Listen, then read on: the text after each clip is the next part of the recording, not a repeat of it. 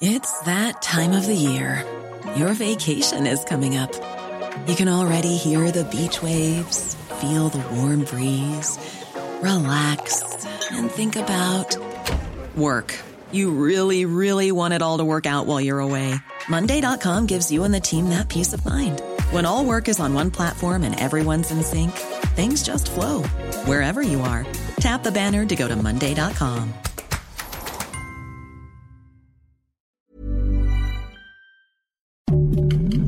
Heraldo Podcast, un lugar para tus oídos. Noticias del Heraldo de México.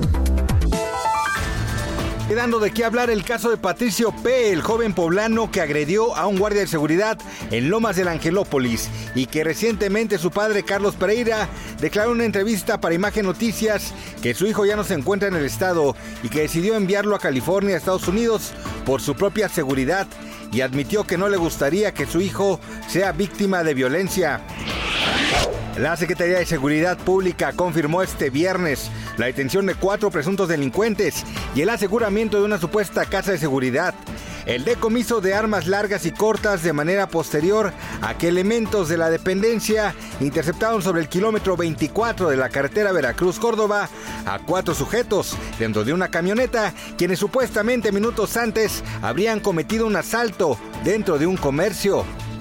Ponga mucha atención porque a finales del mes de enero de 2024, el gobierno de la Ciudad de México pondrá al servicio de la ciudadanía una aplicación digital de alertamiento sísmico, misma que funcionará en todos los teléfonos celulares de la capital y cuyo objetivo es que la población pueda accionar de manera eficaz ante un evento telúrico.